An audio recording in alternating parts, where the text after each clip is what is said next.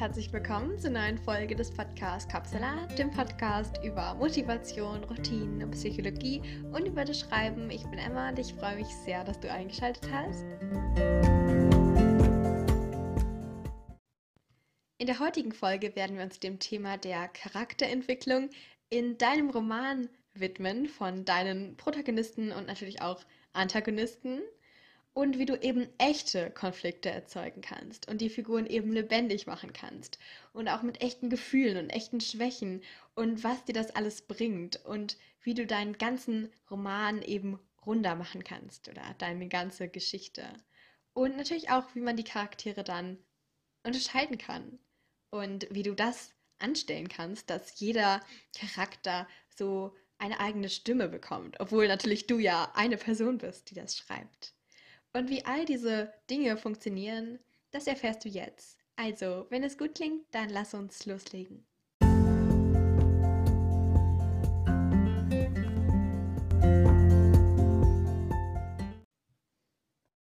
Zunächst einmal Tipp Nummer 1.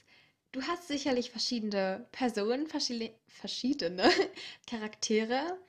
Und da ist es ja meistens so, dass du einen oder mehrere Protagonisten hast und eben ein Antagonist, also der Gegenspieler. Das kann natürlich auch das eigene Gewissen sein oder die innere Zerrissenheit oder natürlich einfach eine Person, genauso aber auch eine Krankheit oder was auch immer. Also das ist immer verschieden und ich glaube, du weißt genau besser als ich sogar, was in deinem Roman der Antagonist ist. Meist ist es dann so, oder um einen lebendigen Charakter zu erschaffen, wächst eben der Protagonist am Antagonist.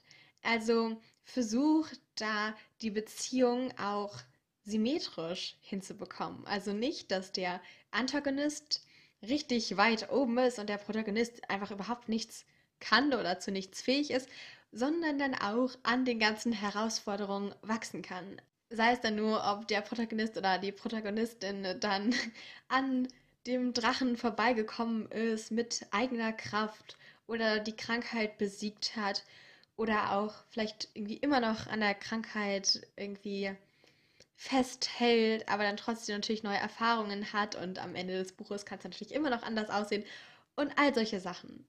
Also das ist Tipp Nummer eins. Der Tipp Nummer zwei ist, dass der Antagonist eben auch aus nachvollziehbaren Gründen handelt und nicht nur, weil er oder sie böse ist. Also bei einer Krankheit kann man das natürlich weniger so machen. Aber wenn du jetzt zum Beispiel irgendeinen bösen Herrscher in irgendeinem Land hat und der ist einfach nur böse, dann ist es auch keine symmetrische Beziehung. Denn dann besitzt eben der Antagonist überhaupt keine Tiefe und man kann sich überhaupt nicht mit ihm identifizieren. Also teilweise ist es auch nicht notwendig oder nicht nötig oder sogar nicht gewünscht. Aber es soll eben auch nicht von Anfang an klar sein, dass eben dein Protagonist oder deine Protagonistin eben nicht gewinnt. Oder wenn es andersrum ist und der Antagonist eben richtig dumm dargestellt wird und so sehr unfähig, weil der Charakter eben nicht so viel Tiefe besitzt, dann soll es ja auch nicht klar sein von Anfang an, dass dein Protagonist oder deine Protagonistin gewinnt. Also häufig gibt es ja natürlich ein Happy End, aber auch dann möchtest du ja Spannung erzeugen und nicht einfach ganz offensichtlich schon das Ende vorwegnehmen. Dann Tipp Nummer drei. Zu echten und lebendigen Figuren gehören eben auch echte und mehr oder weniger realitätsnahe Konflikte. Die Figuren leben wirklich davon. Von diesen Entscheidungen, der inneren Zerrissenheit, von diesen echten Gefühlen und auch den echten Schwächen. Und das alles macht eben einen lebendigen Charakter aus. Also guck da wirklich, ob du das schon so eingebaut hast. Und teilweise möchte man ja auch die Charaktere total perfekt machen oder total rund machen. Man will ja auch irgendwie, dass das Buch dann cool ist und cool zu lesen und so. Aber je nachdem, welches Genre da eben äh, du gewählt hast, ist es dann eher kontraproduktiv. Teilweise ist es so, dass du zum Beispiel in einem Krimi oder so gar nicht so richtig den Charakter ausbauen musst. Ich will mich da nicht zu weit aus dem Fenster lehnen, das ist nämlich nicht immer so. Aber teilweise ist es eben so, dass es da eher auf die Geschichte und auf das Fallauflösen geht, auch zum Beispiel in so Agentenromanen und so. Und da bleiben die Leser auch kleben, sozusagen, wenn du einfach die Geschichte des Auflösens vom Fall richtig gut beschreibst. Da muss dein Charakter jetzt nicht innere Zerrissenheit haben, weil er irgendwie seine Freundin mit jemand anderen in Café, im Café gesehen hat und weiß jetzt nicht, ob das jetzt was zu bedeuten hat oder nicht oder so. Das gehört dann schon mal gar nicht da rein. Weil das alles doch ein bisschen komplex ist, kannst du, wenn du magst, auch verschiedene Schreibübungen machen. Also wenn du magst, kannst du schon vor dem eigentlichen Schreiben deines Romans zum Beispiel Tagebucheinträge aus der Sicht von deinem Charakter her schreiben und einfach dich so ein bisschen mehr mit der Persönlichkeit auseinandersetzen, weil dann kannst du das auch richtig gut in deinen Roman einbauen. Wenn der Leser nicht alles weiß oder so, was du weißt über deinen Charakter, ist das nicht so schlimm. Du musst nicht alle Informationen, die du hast, von damaligen Lieblingsfach und so weiter einbauen. Aber es hilft dir eben in diesem ganzen Zusammenhang, denn wenn du ganz viel über deinen Charakter weißt, zum Beispiel vor deinem inneren Auge weißt du genau, was so die Schwächen sind, was so die Stärken sind, wo derjenige hadert, dann ist es auch einfach, das aus deinen Zeilen, zwischen deinen Zeilen rauszulesen. Also wenn du das weißt, indem du es schreibst, dann musst du es nicht explizit sagen, weil einfach wie die Charakter, äh, Charaktere dann handeln, zeigt es dann schon. Da kommt es einfach darauf an, wie viel du darüber weißt und wie du das so gemacht hast. Das heißt, es hilft ganz doll, einfach vorher schon ein bisschen aus der Sicht der Charaktere zu schreiben. Ich weiß, das kann auch erstmal so komisch klingen oder schwierig sein. Ich finde es selbst auch immer so, dann muss ich mich immer sehr dazu motivieren, weil ich eben dann lieber an der Geschichte selbst arbeiten möchte, weil ich dann denke, okay, wenn ich eh schon was schreibe, dann will ich auch, dass es in die Geschichte dann einfließt. Und es kann ja dann auch später, also wenn du magst, es kann auch dann in deine Geschichte mit reingebracht werden. Je nachdem, was du da so schreibst. Es muss ja auch zur Storyline passen. Aber trotzdem ist es eben wirklich wichtig und es macht auch einen Unterschied, wenn du einfach mal so eine Seite in der Sicht, aus deiner Sicht der Charaktere schreibst. Also wenn du magst, mach das einfach mal. Ist aber jetzt auch nicht dramatisch, wenn du da einfach überhaupt keine Lust hast. Denn es gibt natürlich auch noch die andere Seite. Also entweder du möchtest, so wie ich immer gerne, das dann direkt mit einbauen. Kann ja sein. Aber auch, dass du dann auf der anderen Seite denkst, okay, ja, ich schreibe jetzt ganz viele Schreibübungen und prokrastinierst so, bevor du dann wirklich anfängst. Das heißt, da muss man den richtigen Grad finden. Es kommt einfach ähm, drauf an, was du so für ein Schreiber, eine Schreiberin da bist. So viel zu Tipp Nummer 4. Kommen wir zu Tipp Nummer 5. Die Charaktere müssen sich voneinander unterscheiden.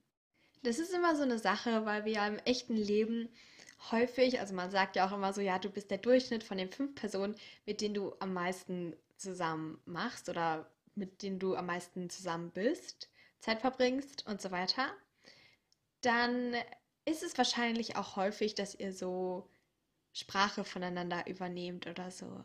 Also vor allem auch im Jugendalter, glaube ich, ist es häufig so, dass man dann einfach die Jugendsprache oder die Sprache voneinander übernimmt oder Wörter oder Redewendungen oder was auch immer. Das heißt, da ist es schon schwierig, die Charaktere, wenn die ja auch zum Beispiel dann in deinem Buch viel zusammen machen, zum Beispiel befreundet sind oder so, auch dann die zu unterscheiden oder dann auch wirklich unterschiedlich zu gestalten. Aber doch ist es ganz wichtig, weil du immer noch ja mehr weißt über deine Charaktere als die Leser.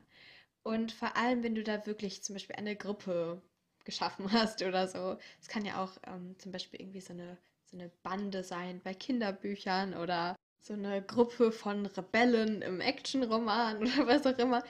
Und da ist es dann auch schwierig, die dann auseinanderzuhalten. Das heißt, wenn du magst, kannst du dann auch gucken, wer wie spricht und wer wie handelt.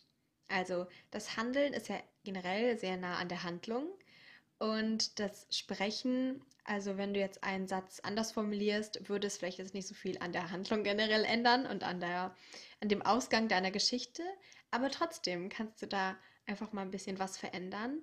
Ein gutes Beispiel ist zum Beispiel, ein gutes Beispiel ist zum Beispiel, zum Beispiel Hagrid in Harry Potter, vielleicht kennt ihr den ja auch.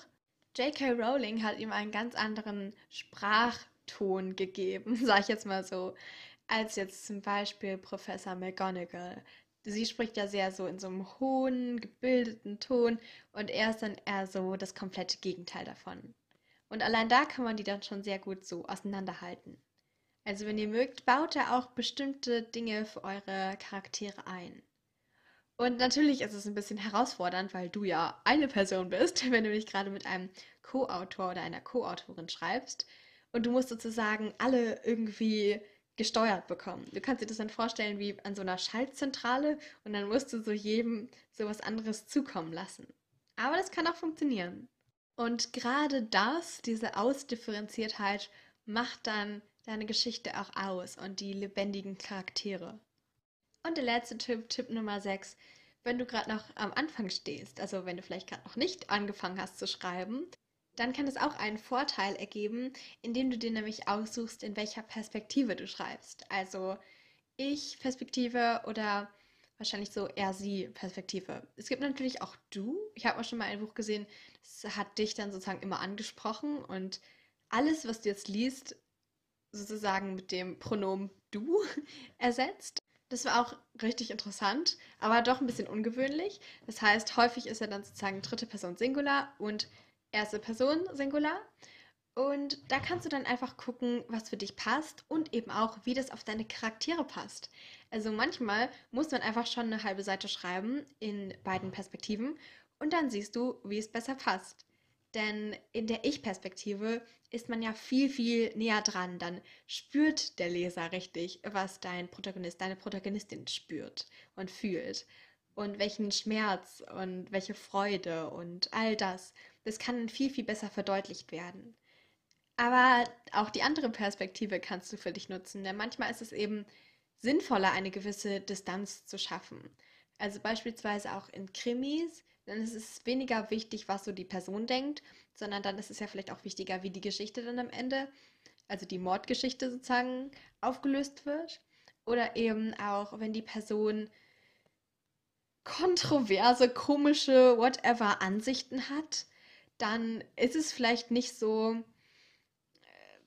sinnvoll, das immer in der Ich-Perspektive zu machen. Also es kann sinnvoll sein, indem man dann sich besser in die Person hineinversetzen kann.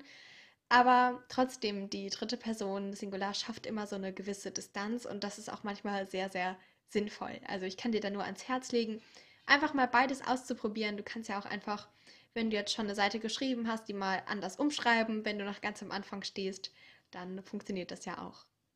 Genauso natürlich auch, wenn du merkst, irgendwas funktioniert hier nicht, dann kann das auch manchmal wirklich an den Charakteren liegen. Also nicht immer nur an der Perspektive, sondern auch einfach ähm, bestimmten Handlungen der Charaktere, die einfach nicht dazu passen, wie wir oder die Leser diesen Charakter eben kennengelernt haben. Manchmal ist es ja genau das, was der Überraschungseffekt ist.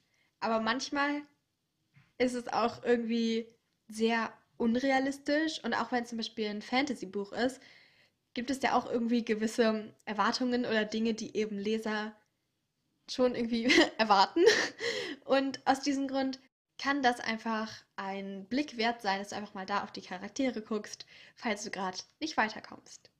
Trotzdem, ich hoffe, diese Folge konnte dir weiterhelfen. Falls du jemanden kennst, für den oder die diese Folge vielleicht auch interessant sein könnte, der oder die vielleicht auch schreibt und gerade bei der Charakterentwicklung ist, vielleicht gerade beim Plotten oder auch einfach irgendwie unzufrieden ist, dann würde ich mich sehr, sehr, sehr darüber freuen, wenn du die Folge weiterempfehlen könntest.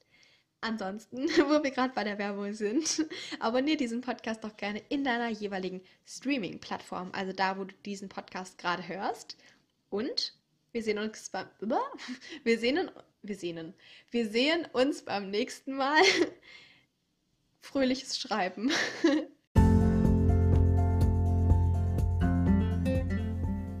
Jetzt interessiere ich mich aber für deine Meinung zum heutigen Thema. Also wenn du magst, dann schau gerne bei mir auf Instagram vorbei. Da heißt dieser Podcast Kopfsalat-Podcast. Zu jeder neuen Folge mache ich da einen Post und darunter kannst du dann einfach kommentieren, von deinen Erfahrungen berichten, sagen, wie dir die Folge gefallen hat oder was du für dich mitnehmen konntest. Oder du stellst Fragen oder kannst Themenwünsche äußern. Ich freue mich sehr, da mit dir in den Austausch zu gehen.